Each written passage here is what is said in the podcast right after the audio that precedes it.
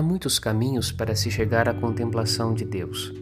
O mais excelente é a palavra de Jesus Cristo, Filho de Deus, nosso Salvador. Mas também as belezas da criação revelam a grandeza do Autor de todo o universo, e por meio delas se pode chegar ao louvor e ao reconhecimento das maravilhas que fez Deus para o ser humano.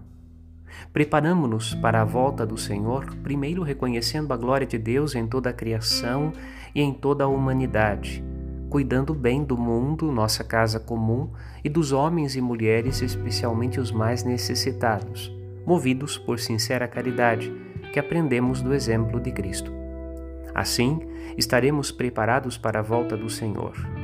Não se espera este dia sabendo com inteligência humana sua data exata mas vivendo uma vida digna de Deus.